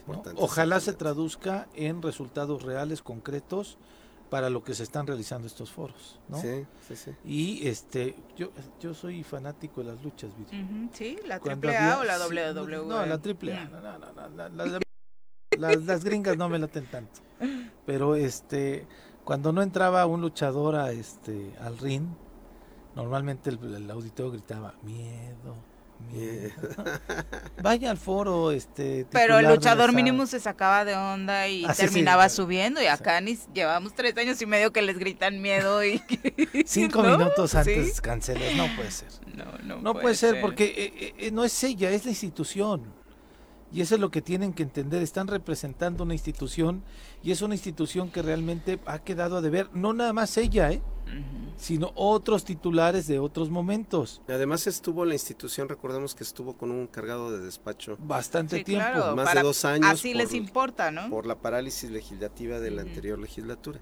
Exacto. Que además esa, esa, esa encargaduría de despacho la ocupaba ella también me parece. Y fue ratificada al final con este con el Congreso anterior. La designación vino a través del Congreso anterior, este, ya cuando se iban en estos últimos nombramientos. Y insisto, no es, no es usted, este, eh, auditora América, es la institución y no es nada más un reclamo usted, es a otros titulares que han pasado por ahí. Entonces no se lo tome usted personal vaya, acuda, reconozca que, la, que la, desafortunadamente la entidad superior de fiscalización de nuestro estado no está funcionando de manera óptima, que pareciera, y ahí nos lo tendría que aclarar, cállenos la boca, pareciera que solamente se actúa por consigna, ¿no? Y por eso insisto, cállenos la boca, demostrando que no, pero si no la escuchamos, si no la vemos, pues difícilmente podremos evaluar, y, y no, no, no solo nosotros, sino la gente, la ciudadanía el trabajo que está realizando, si lo está haciendo bien o mal. Me parece que este es un foro extraordinario que lo convoca un ente imparcial este, eh, y en donde tendría la oportunidad de poderse expresar de manera libre, como lo dijo Roberto, y aprovechar para que su institución y su misma imagen pudiéramos percibirla desde otra perspectiva. Pero el cancelar a los cinco minutos me parece una grosería, no es descortés, es, es grosero que cuando se dice va a venir la titular de la ESAF a los cinco minutos diga, ¿qué cree? Se me cruzó otro asunto en mi agenda. No, no, no. Más importante, seguramente, ¿no? Y le mando a mi representante. Terrible. Qué terrible, por supuesto. Julio Yo creo que Agustín anda con su corazoncito roto. sí, estaba muy emocionado, de verdad, de verdad. Julio Lara, un abrazo para ti, también para Miguel Ángel Rodríguez, para Javo Sotelo. Eh, Julio precisamente dice, para mejorar su imagen, su gobernador o el gobernador de mi estado, dice Julio, como que le da penita decirlo. Dice, ya lleva cerca de 10 minutos. Ah, tanto duró la entrevista, dice en entrevista con el Noticiero Nacional. Pero que sí invirtieron muy bien nuestros presupuestos. Mira, entrevista larga le tocó entonces. Ay, cuéntanos, Julio, qué más dijo, tú que te la chutaste. Eh, Javo Sotelo también nos desea excelente jueves pozolero. Miguel Ángel Rodríguez, que nos escucha desde Xochitepec, un abrazo. El profe Hernando Hablando de jueves pozolero, Xochitepec. Uh, fue una delicia, por supuesto. Eh, Arnaldo Pozas dice, e igual que en Cruz Azul, en Morelos, eh, la sociedad, juntos haremos historia porque lo que estamos viviendo como gobierno no funcionó. Pues, pues no creo que las medidas que se están tomando en Cruz Azul sean las ideales para que se trascienda hacia la justicia, ¿no? Sí, no sé si habla de la cooperativa o solo del equipo, ¿no? Por la novena. de la, de la cooperativa ah, porque lo puso justo en el momento en el que estamos hablando de, eso, ¿no? Eh, vamos ahora a saludar con muchísimo gusto a Pepe Iturriaga. Repasando el pasado con el maestro José Iturriaga de la Fuente en el Choro Matutino. Mi querido Pepe, ¿cómo te va? Muy buenos días. Muy buenos días, Didi. ¿Cómo estás, Pepe, Carlos? ¿Cómo les va? Saludos, yo. Oye, muy, emocionada y sorprendida porque ayer desde el Instituto Nacional de Antropología hicieron llegar una invitación para la presentación de un libro. Y resulta que la presentación del libro es de un muy conocido nuestro que dije, ¿cómo que se va a aventar otro? ¿No? Porque lleva rompiendo récords. ¡Qué bárbaro! Y resulta que el nombre del autor es el tuyo, Pepe. Cuéntanos. Eh, fíjate que sí, hoy en la tarde Hoy jueves a las 5 presento mi libro La arqueología mexicana en Miradas Forasteras en el Palacio de Cortés, bueno, el auditorio Dubernard que está ahí en el Palacio de Cortés, por cierto, para los que quieran ir, como está en remodelación, pues se ve que el palacio está eh, rodeado de una valla, pero la entrada al auditorio es eh, por la lateral, es decir, visto de frente el Palacio de Cortés, por el lado izquierdo está la entradita al auditorio. El callejón por las escalinatas, ajá. Eh, sí, exactamente. El, el, Título, bueno, eh, orienta un poco la arqueología mexicana en miradas forasteras, pero el subtítulo es más preciso. El subtítulo es 132 viajeros de 23 países, siglos XVI al XXI. Y bueno, todos ellos hablando de nuestras eh, zonas arqueológicas. Esto es muy interesante porque en el siglo XVI pues varias de las que hoy son zonas arqueológicas, en ese tiempo eran ciudades vivas. Entonces tenemos descripciones de Tenochtitlán, del Templo Mayor, pues de Hernán Cortés, de Bernal Díaz del Castillo, pues que en ese tiempo no eran como hoy una, una, unas ruinas o zona arqueológica. Casos parecidos, por ejemplo, Cholula en Puebla, Zempoala en Veracruz, que en aquellos tiempos pues eran urbes y que es interesante ver las descripciones de cuando estaban precisamente pues en una plenitud urbana y ahora que son lo que insistimos zonas arqueológicas. Eh, fíjate que el, el, libro eh, no está hecho con un espíritu técnico especializado, porque además yo ni soy arqueólogo, sino está hecho como la mayor parte de mis libros de viajeros, con un sentido anecdótico. Entonces esto hace pues que sea más atractivo para el público en general. Así que este, eh, si van me va a dar mucho gusto eh, recibirlos como el tema es muy mexicano, no no va a haber vino de honor, va a haber mezcal de honor. Dios ah, qué deli. Por supuesto que vamos a estar por ahí. ya, es doble provocación. Tu libro, tú, buen triple, tu libro, tú y el mezcal. De la arqueología. pero, pero, pero sí, fíjate que, que eso que mencionas es importante. Nosotros conocemos eh, ruinas pero es muy diferente cuando ve uno la descripción que hacen eh, quienes eh, visitaban exactamente eh, y, veían, y veían la, la gran orden Sí, claro. Y organización de esas urbes. Eh, por supuesto. Bueno, fíjense que aunque el libro, por supuesto, es de carácter nacional, aparecen los estados más importantes en arqueología, Yucatán, Oaxaca, Veracruz, etcétera, etcétera. Pero por supuesto que nuestro Morelos está aquí presente, eh, con Fray Bernardino de Sagún, que probablemente es la referencia más antigua que existe sobre Xochicalco. Aquí tenemos una referencia en mi libro de Fray Bernardino. Y del propio Xochicalco hay otra referencia a un párrafo muy divertido del gran famoso novelista francés Julio Verne. Julio Verne que jamás vino a México, pero que eh, escribió de oídas muchos, bueno, de sus libros Viaje a la Luna tampoco fue a la Luna, viaje al centro de la Tierra, pues igual fue de, de, de, imaginación. Pues el caso de esta novela de Verne es una novela muy poco conocida que se llama Drama en México y les es su primera novela cuando tenía 23 años la escribió es una novela corta y en esta novela Drama en México aparece de pronto unos viajeros que pasan por Xochicalco y la descripción de Verne que jamás estuvo en México eh, pues es muy divertida porque dice cómo eh, parecía un búfalo eh, dormido la pirámide principal de Xochicalco. Y bueno, aunque, aunque ya no es de Morelos, déjenme decirles también, porque es interesante, que cuando pasan los viajeros, los protagonistas de la novela de Verne, por el cañón del Sopilote en Guerrero, que es un horno terrible de calor, este Verne lo describe, bueno, y, es completamente árido aquello, ¿no? eh, Verne lo describe con lianas, orquídeas de vainilla, manglares, pantanos, bueno. No es que la imaginación de ese señor, o sea, hoy sí le hacían el antidoping después de leer un libro. Oye, Pepe, pero además este, este, este libro que presentas hoy es parte de tus pasiones, el escribir sobre los viajeros eh, en México. Efectivamente, yo llevo ya casi 45 años dedicado al tema de los viajeros extranjeros en México y, y, lo he abordado ese tema en mis propios libros en tres vertientes. Una de ellas eh, eh, de carácter nacional. Sí tengo libros de viajeros extranjeros en diferentes partes del país.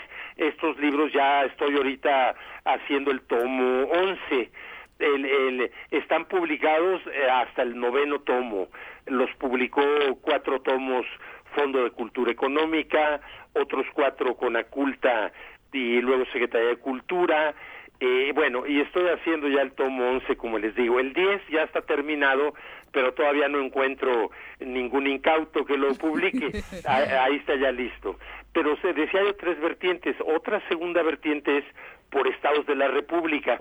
Tengo ya publicados 25 estados del país. Incluido el nuestro, por supuesto, eh, ¿no? Que es un caso especial. Y, el nuestro, además, eh, dos tomos tengo, eh, porque, bueno, da para eso y más. De hecho, fue el primer ejercicio que hicimos acá, compartirnos a tus forasteros por Morelos. Exactamente, el libro se llama 100 forasteros en Morelos, efectivamente. Y, bueno, 25 están publicados, dos están en prensa, por salir pronto Guanajuato Guanajuato, eh, unos meses después saldrá Colima y cinco más, bueno, espero lograr que se publiquen. Y la tercera vertiente de mis libros extranjeros es monográfica. Ahí es donde entra la arqueología mexicana en Miradas Forasteras. Tengo otro libro que se llama eh, La cocina mexicana en paladares extranjeros, otro más que se llama El medio ambiente de México a través de los siglos, siempre con la fuente de los extranjeros. Ese lo publicó, por cierto, la UNAM, ya tiene una segunda edición, las dos por la Universidad Nacional. Entonces, pues sí, en efecto, es mi tema principal como como historiador el de los extranjeros en México. Y quizá me perdí, Pepe, discúlpame. Este libro que hoy presentas, ¿qué editorial es la quien lo publica? Es el Instituto Nacional de Antropología e Historia, el INA. Ah, mira. Precisamente por eso se pues se lo presento en el propio eh, museo eh, del Palacio de Cortés, el Museo Cuauhnáhuac. Entonces sí es el INA. Para mí es un gran orgullo que lo publique el INA porque el INA mm, es muy exigente. El INA no publica con mucha facilidad eh, eh, libros y menos a alguien que no sea investigador del propio INA, pues desde luego hay, hay celos institucionales. Entonces, el que yo, sin ser investigador del INA, eh, me hayan publicado este libro, me produce un gran orgullo y desde luego, pues para el libro es un respaldo importantísimo. Sin duda.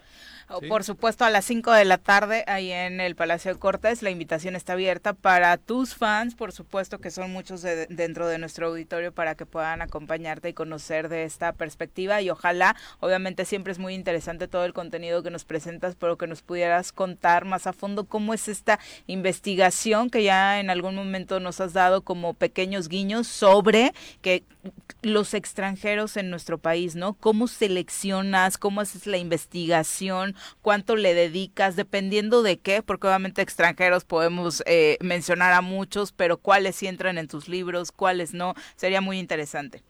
Con gusto lo haremos, Viri.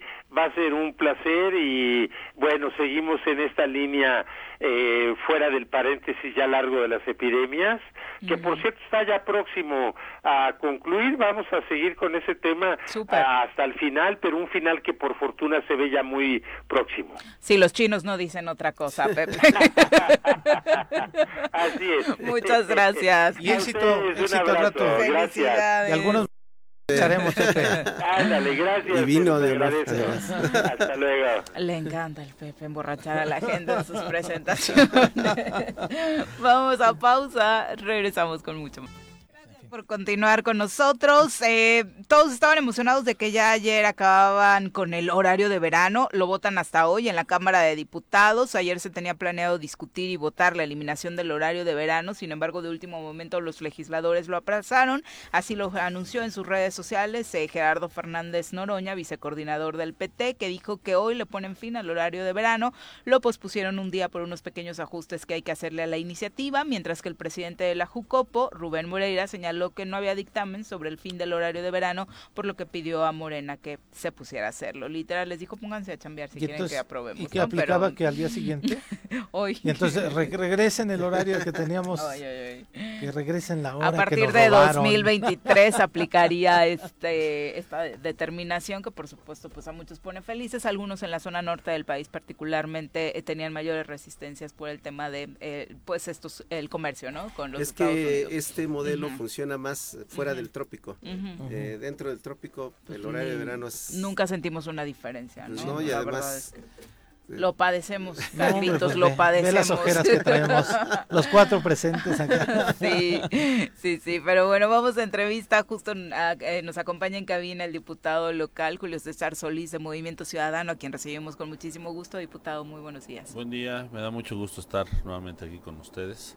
Este, siempre es muy grato madrugar, empezar desde temprano las actividades. Saludos. Ya, no están de madrugada. También a toda la audiencia. Carlos.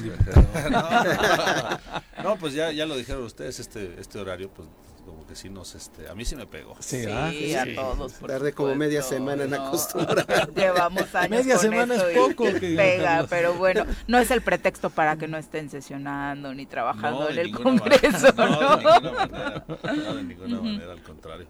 Pues ayer tuvimos, eh, bueno, eh, pretendíamos tener sesión, eh, como todos los miércoles, porque así lo acordamos en, Junta Política y en conferencia. Sin embargo, pues no tuvimos quórum. Entonces, tristemente, nuevamente no hubo sesión. ¿Cuántos diputados llegaron? seis diputados. Uy. Pareciera ya normal y pasa como un asunto intrascendente, pero es muy preocupante para el Estado, para la situación que estamos viviendo, que ni siquiera alcancen a sesionar. Sí, sin duda. La verdad es que, pues a mí me da mucha tristeza, ¿no? Es decir, al final del día eh, tenemos una obligación.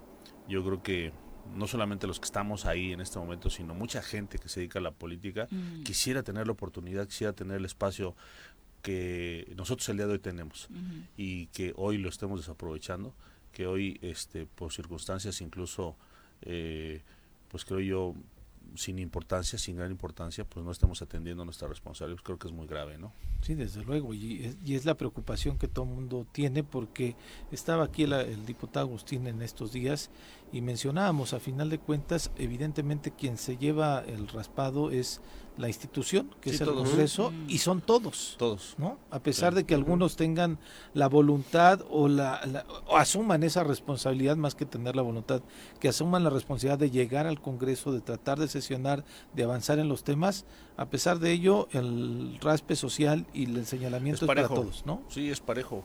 Y este. Pues la verdad es que no, no, no vengo yo a echar culpas a nadie, ¿no? Pero pues creo que. Eh, están ahí la evidencia, están ahí eh, los medios y ellos dan cuenta de quienes pues estamos de manera puntual y este quienes no están. Pues yo no voy a decir pues es este, es aquel, pero pues yo creo que es evidente, ¿no? Sobre todo en este momento tan difícil, en este momento tan complicado y que es fundamental la presencia, la responsabilidad, el profesionalismo, este la experiencia que se necesita para poder atender temas tan importantes que están atorados ahí en el Congreso. Y uno de los, perdón, Carlos, adelante. Este, eh, te iba a preguntar eh, qué pasa con el tema este de la curul vacante. Eh, jurídicamente tengo entendido que el Congreso tiene que dar la acción, el primer paso y solicitar en IPEPA que, que les diga quién seguiría en función de las reglas del juego de la lista de prelación de, de Morelos Progresa. Eh, pero está atorado en la Junta de Coordinación Política, tenemos entendido. Este, mira, en realidad, eh, todo el mundo lo sabe, hay una laguna ahí respecto de este tema porque pues este supuesto no se había dado nunca. Yo creo que eh, desde luego pues hay muchos muchos intereses. Como ustedes saben, el día de hoy son cuatro las personas que han solicitado el llamado no nada más los integrantes de la lista de relación de Morelos Progresa, sino también este del, del MAS y de Morena. Eh, entonces, la decisión que pudiera tomar el Congreso, eh, desde luego, pues tiene una gran responsabilidad, sin embargo, como no hay eh, un antecedente, como hay una laguna respecto a ese sentido, cualquier decisión, es mi punto de vista como abogado, este, cualquier decisión que tome no estaría mal. Sin embargo, pues sí podríamos quizá eh, violentar, el derecho de alguien. así es, así es. Entonces, hemos estado analizando este tema eh, con algunos diputados, con algunos asesores y eh, los, los aspirantes, por decirlo así, de Morelos Progresa, que fueron los primeros que presentaron su solicitud de llamamiento, cumplieron ya un término de cinco días donde no se dio respuesta de inmediato y ellos tienen el derecho a solicitarle al tribunal que hay una eh, violación de sus derechos. Exactamente. ¿Un JDC? Exactamente. Exactamente. Entonces, ese es el tema.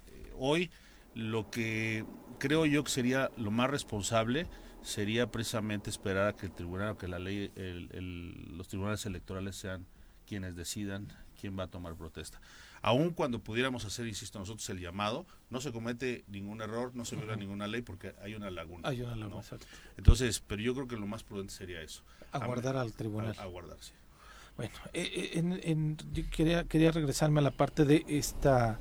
Eh, los temas que no se están atendiendo desde el Congreso o que sí se, quieren atender alcanzaron a poder votar la comparecencia del de, la, de la Fiscalía de Feminicidios ¿no? sí. y la del comisionado para atender y ver qué es lo que está pasando en Morelos en materia a los homicidios eh, y el alerta de, violencia que tenemos sí sí sí este se acordó por conferencia eh, la última conferencia que tuvimos eh, y efectivamente, bueno, pues se le hizo el llamado a la titular eh, de la Fiscalía eh, que persigue pues los delitos de feminicidios.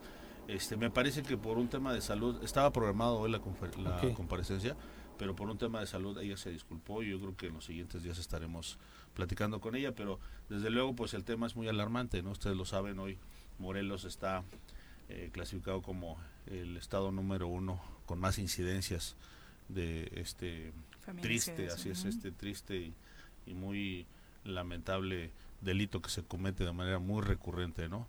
Morelos. También estamos en el número uno en secuestros, no sé si lo sabían. Y estamos en, en los primeros números en prácticamente todos los delitos de alto impacto, ¿no? Este, desde luego, eh, yo creo que sí se está haciendo un trabajo eh, importante en la fiscalía. Eh, ese es mi punto de vista sin embargo, pues la incidencia es tan grande que a veces pues las herramientas no son suficientes para poder para poder atender pues este de manera puntual siempre este tipo de hechos. Pero bueno, lo que queremos es precisamente saber eh, qué es lo que está haciendo, cuáles son los números, cuál es la realidad que vive Morelos, porque pues, a veces ni siquiera la conocemos, ¿no? O sea, se dicen, salen estadísticas y todo, pero la realidad, ¿cuál es? Creo que el 4 de abril fue uno de los días eh, de los más eh, tristes porque hubo un número muy importante de feminicidios aquí en el estado. Pero todo eso a veces pues no tenemos nosotros los datos y quisiéramos saber qué es lo que está haciendo la, fiscalía encargada de, atender este tema. ¿La modalidad de la comparecencia va a ser cerrada? ¿Es ante el Pleno? No, es, es, este, es cerrada, sobre todo porque pues son datos delicados, ustedes saben, ¿no? Eh, ya se recuerdan seguramente. Así que, te van a acusar. Pues ya me acusaron, ya me denunciaron. Sí, sí hubo la denuncia, creo que nada más fue pública, ¿sí la presentaron ante algún lugar? Bueno, a mí no me han notificado todavía, ¿eh? Pero así de manera extraoficial sé que sí la presentaron. ¿Ah, Entonces, para evitar esos problemas, mejor cerrada. Mejor cerrada, ¿no? Y mejor ya luego les platicamos. no, si nos platicas te van a aventar otra denuncia, este, Julio. Porque no se dijo nada, pero bueno, este, yo sé que es un tema que les incomoda un poco. Eh, no se puede tapar el sol con un dedo y pues este hoy lo platicamos quizá con mucha ligereza cuáles son los números que tiene el Estado de Morelos, pero es muy triste salir a la calle y escuchar precisamente a los familiares de toda esta gente que pues desaparece o que ya no regresa a su casa, ¿no? En ese sentido de la situación tan complicada y tan compleja que vivimos de seguridad, estás proponiendo un foro por la paz. Sí, efectivamente. Eh, yo creo que necesitamos como morelenses, pues todos, eh, a lo mejor, no sé si decirlo así, bajarle un poquito a la, a la lumbre, ¿no? Este, eh, serenarnos todos y empezar a encontrar o a buscar eh, encontrar coincidencias, ¿no? Eh, sobre todo en ese tema que pues a todos nos duele, ¿no? La, inseguridad, los muertos, todos los días, todos los días, todos los días. Entonces, yo no soy un experto en seguridad, esa es la verdad. Sin embargo, pues sí me doy cuenta, como todos, que la incidencia en los delitos ha ido creciendo y pues consideramos que esto no puede continuar así. Si eh, desde el gobierno del estado no hay un cambio de estrategia, pues nosotros entonces como sociedad y como Congreso pues vamos a proponer Algunas, algunos temas. Y en ese sentido, bueno, pues vamos a llevar a cabo unos foros por la paz y la, la concordia en Morelos.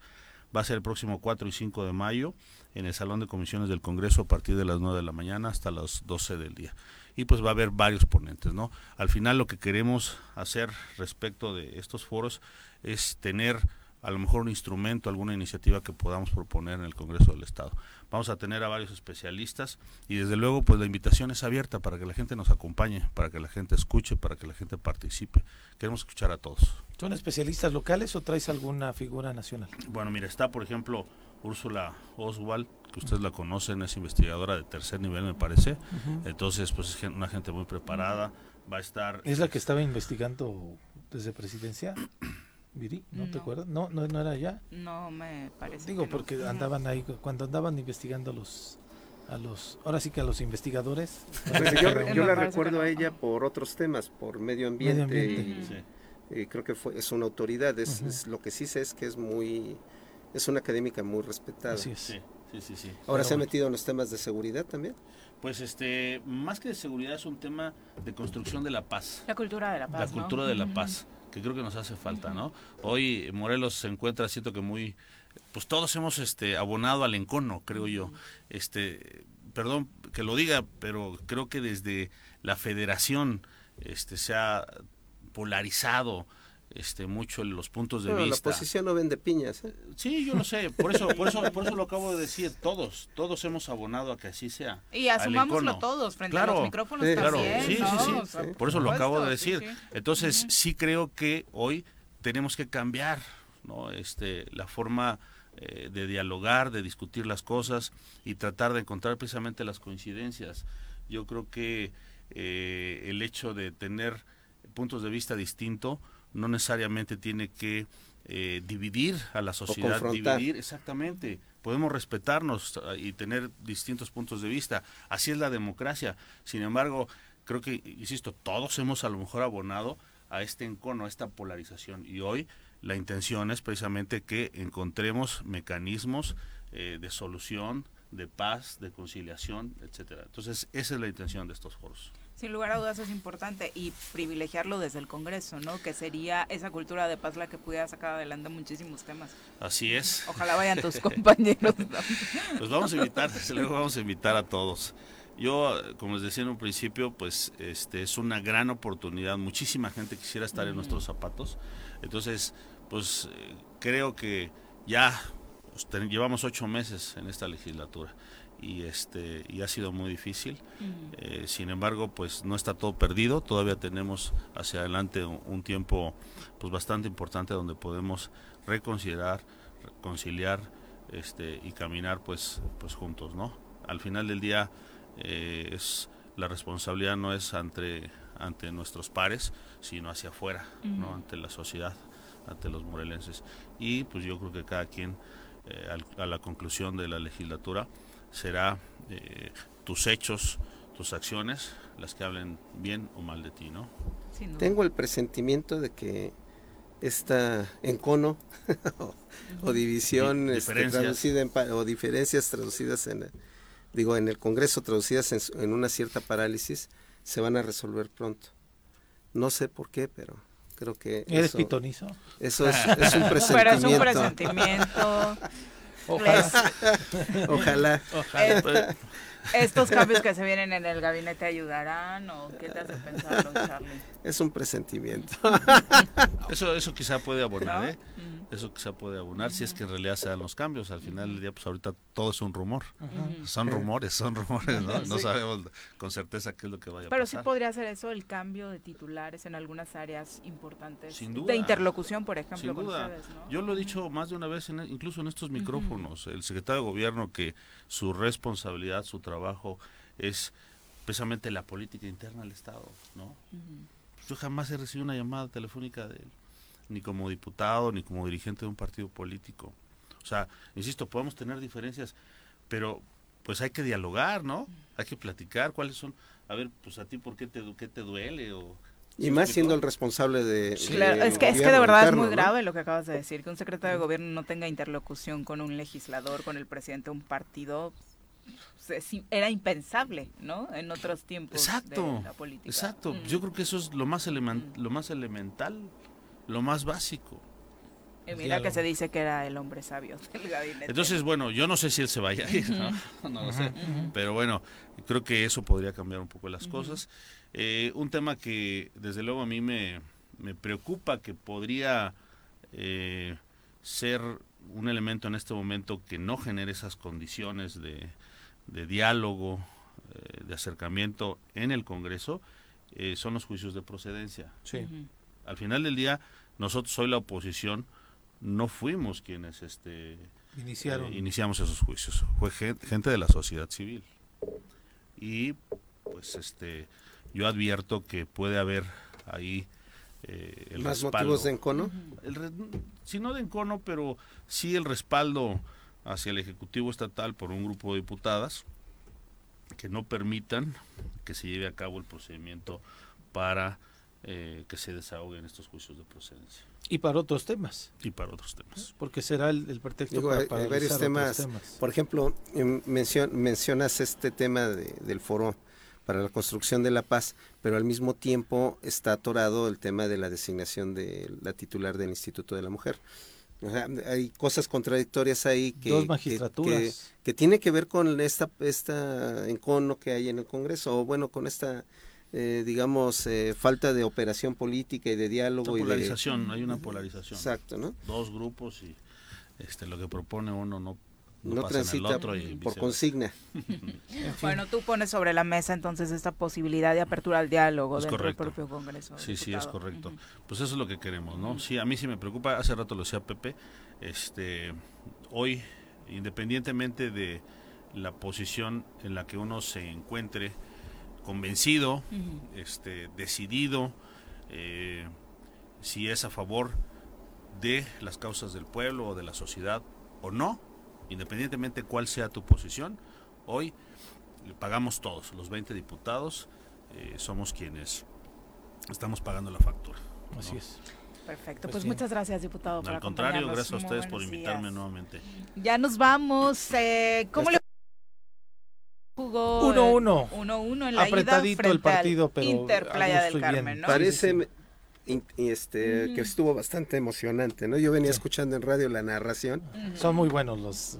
Es que los narradores son de los que le ponen hasta el partido más aburrido, muy buen ponche. Ah, pero estuvo tipo Fernández. tipo así, tipo así. Por supuesto, mañana redondeamos con los resultados del resto de los equipos morelenses. En la Champions, Liverpool, como era lógico, venció 2 por 0 al Villarreal y prácticamente tiene su pase a la final asegurada. Mientras que los Pumas en la Champions local empatan en casa, le sacaron el empate en tiempo de compensación Terminan 2 por 2 con el Seattle aquí en Ciudad Universitaria. El próximo 4 de mayo, la vuelta en Estados Unidos. Ya nos vamos, Carlos. Muchas gracias por acompañarnos. Gracias a ustedes por invitarme y gracias a todo el auditorio por escucharnos. Ya ni hablamos de estos 100 días, Carlos. Ya no, otro, día. otro día. hablamos de los 104 la, ya nos vamos. Que tengan excelente día. Hasta luego. ¡Uy! ¡Se acabó! Pues así es esto. Esta fue la revista informativa más importante del centro del país. El Choro Matutino. Por lo pronto, el Choro Matutino. A bailar y a gozar. el Choro Matutino